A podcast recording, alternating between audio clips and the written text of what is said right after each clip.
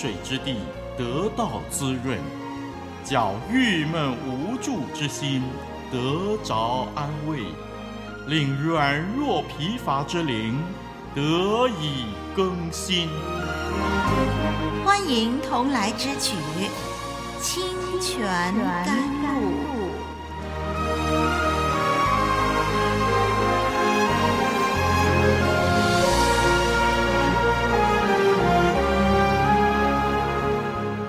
网络上的朋友，欢迎你点选活水之声的网站，我是丽文。在这个网站里，您可以搜寻到各类生活信仰的内容，包括婚姻、感情、工作、侍奉各个层面的问题的探讨和反省，与主持人交流，彼此勉励，叫您的人生充满了意义。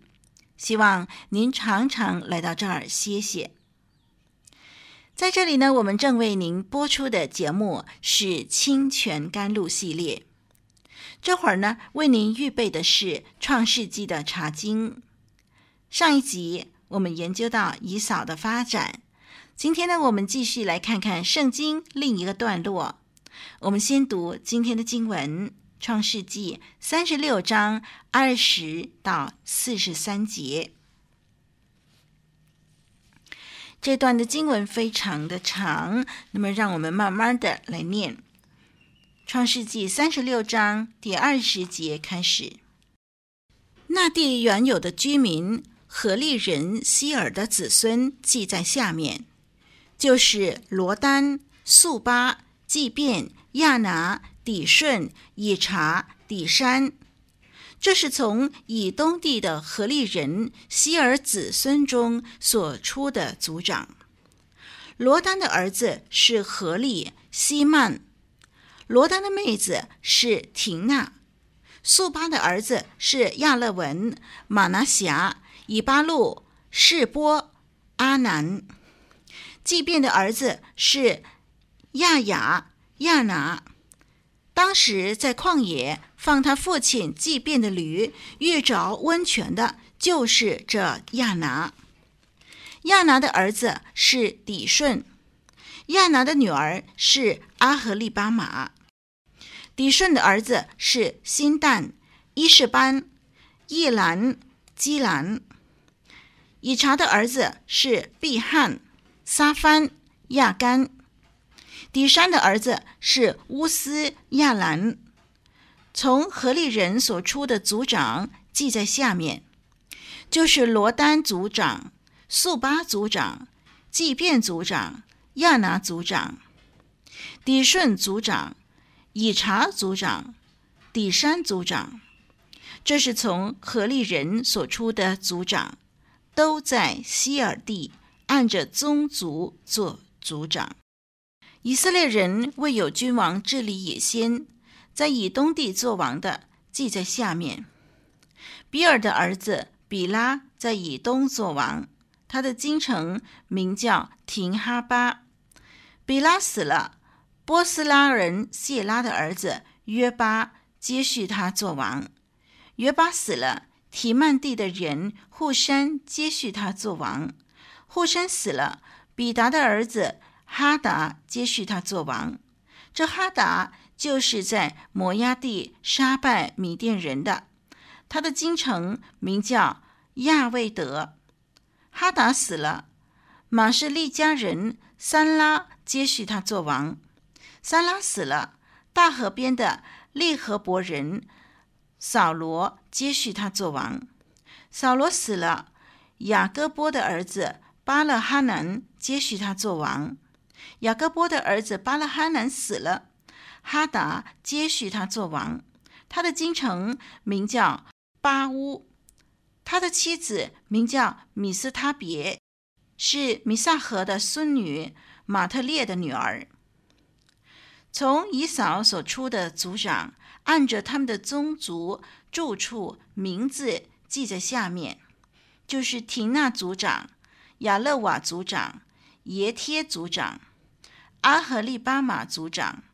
以拉族长、比嫩族长、基纳斯族长、提曼族长、米比萨族长、马基迭族长、以兰族长。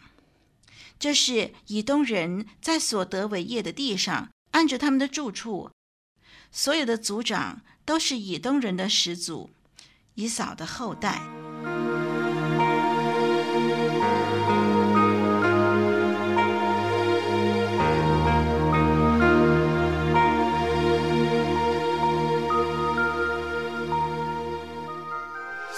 细聆听，切切思量，圣经恩言，生命真光。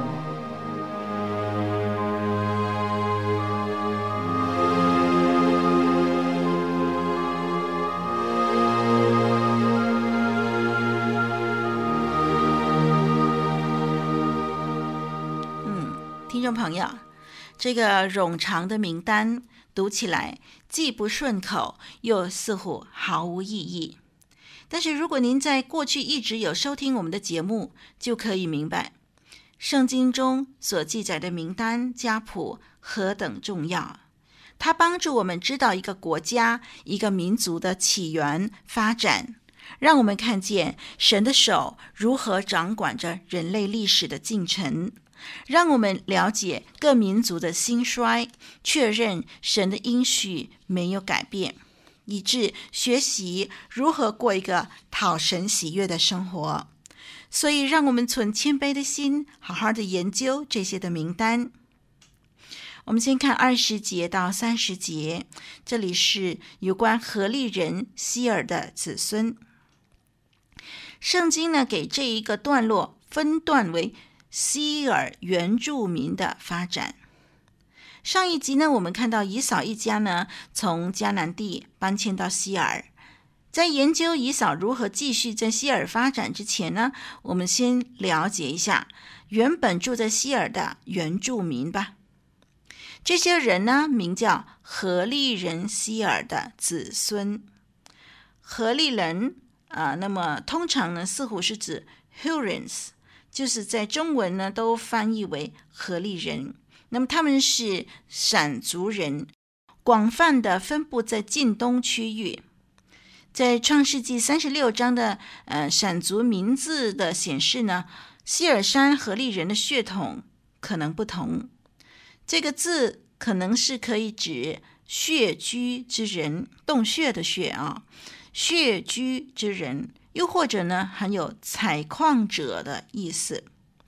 那何利人，呃，据知呢，在公元前两千年的前半期，就曾经从米索波大米迁徙到迦南南部。不过这次的迁徙呢，似乎比提及何利人的时间又迟了一点，因为呢，在亚伯拉罕的时候呢，已经提到何利人了。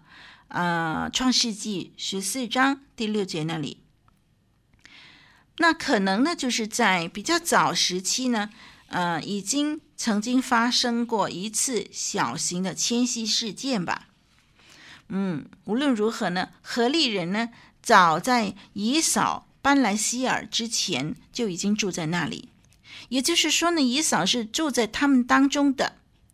事实上呢，在创世纪。第三十六章第六节所列出的有关以扫的妻子阿和利巴马的父亲亚拿和这个祖父祭便呢，都在这个家谱当中。我们可以看第二十四节就知道了。从第二十节到三十节的家谱来看呢，这个家谱指出，以扫的子孙如果不是消灭了希尔山的原住民，就是与他们通婚。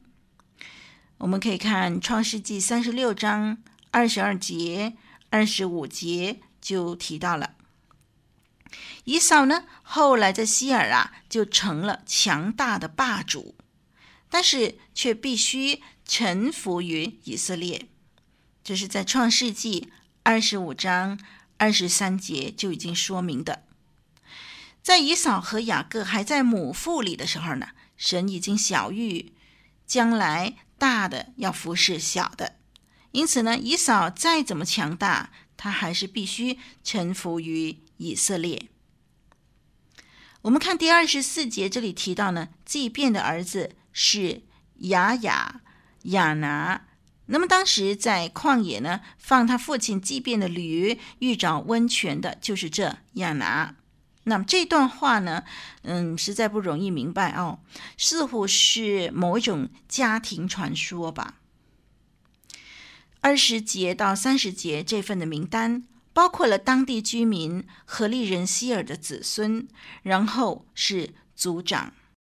前者是以扫征服了希尔的原住民。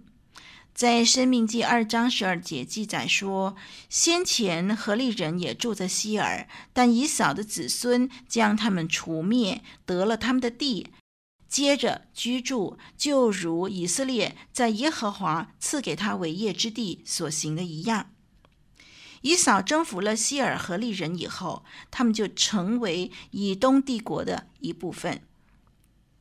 七个儿子成为族长。和从这七人再生出二十一个儿女，或者是部落。至此，以扫成为强大统治者的呃图画呢，就清晰可见了。不仅他自己的儿子成为族长，连当地家族都臣服于他。我们看见圣经强调，以扫就是以东。接着，在第三十一节到第三十九节列出在不同时期统治以东的八位君王，他们被称为以东王，而不是西尔王。可见呢，以扫的后代必定已经在那地住了很久，取得当地的领导权，并且冠以这个名称。值得注意的是，他们都不是承继父亲的王位而做王的。这表示他们都是被选出来的。如果真的是这样的话，那么可能就是被前面记载的族长选出来了。如此说来呀，这些的君王很可能跟以扫后期的族长是同时期的。让我们注意第三十一节：以色列人未有君王治理以先，在希尔这个地方。就已经有以东王，他们已经统治以东。啊、这句话我们看来呢，好像是写这句话的人，就是写以色列人未有君王治理以先，写这句话的这个作者，好像是处于以色列人成立君主政体之后，因为这样写呢，呃，就让人有这种的感觉。那如果是这样的话，似乎这句话就不可能是由创世纪的作者摩西所写了，因为摩西时代啊，以色列还没有君王。如果摩西写这句话，呃，好像是摩西是处在以色列人已经有君主政体以后，他才写，在以色列人没有王以先。虽然有这样的一种感觉。不过这样的立场呢，让人觉得，呃，就是，嗯、呃，很困惑。如果我们对《创世纪》的作者有怀疑的话，如果我们认为，呃，《创世纪》不是摩西所写的话，那么我们就会对这个经文内容呢也有怀疑了。那如果我们对《创世纪》的写作背景了解的话，我们就可以很确定说，《创世纪》是摩西所写，包括，呃，《创世纪》三十六章三十一节这句话。以色列人未有君王治理以先，这句话，包括这句话，我们都要确定这是摩西所写，而不是后来的人添加上去。好，那么摩西这么说，可是摩西所处的时代是以色列人还没有君王的时候，为什么摩西会用这样的语气写这句话呢？很简单，因为他已经知道以色列人有一天必定会有。类似这样的君王，神在先前呢已经特别应许雅各，在创世纪三十五章十一节，神已经说君王从你而出。摩西呢在申命记十七章十四节到二十节呢，甚至还指出，呃，这个以色列人他们在选君王的时候应该选怎么样的人。那么，所以我们从创世纪三十六章三十一节这句话，以色列人未有君王治理以先这句话，我们可以很肯定的是，呃，以扫快速的发展，又强又富。这节更描述了以扫在以色列人之前就有了王权制度。我们也肯定，摩西写这句话的时候，以色列人还没有君王。同时，这句话是摩西所写的。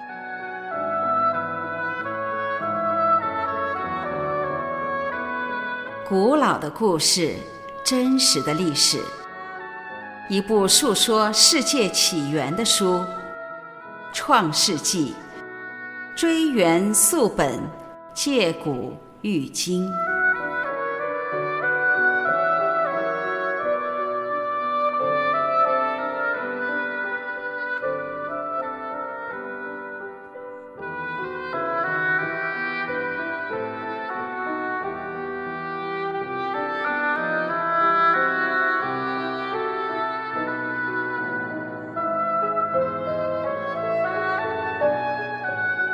我们来看第四十节到四十三节。第四十节到第四十三节呢，记载了一些从以扫所出的族长的名字。根据他们的宗族住处名字呢，一共出现了十一个名字，似乎都是地名。这些名字当中呢，唯一我们熟悉的是提曼。在约伯记里头，以利法是提曼人。这十一个名字之中呢，只有两个名字跟前面所记的名字是相同的。我们可以看第十五节到第十九节就可以知道了。前后两个名单的分别是，后面的名单所记载的是那些在首要城镇当中做族长的。我们看第四十节说呢，呃，是按着他们的住处的。这是后面的名单，那前面的名单呢？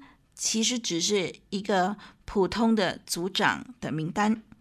那么这样看来呢，在前一系列名单当中呢，只有两位曾经建立过这一类重要的城镇，又或者是呃，只有两位是在当中工作过。好，那么这段经文结束的时候呢，再一次提醒说，这些是以东的族长，而以扫就是以东人的祖先。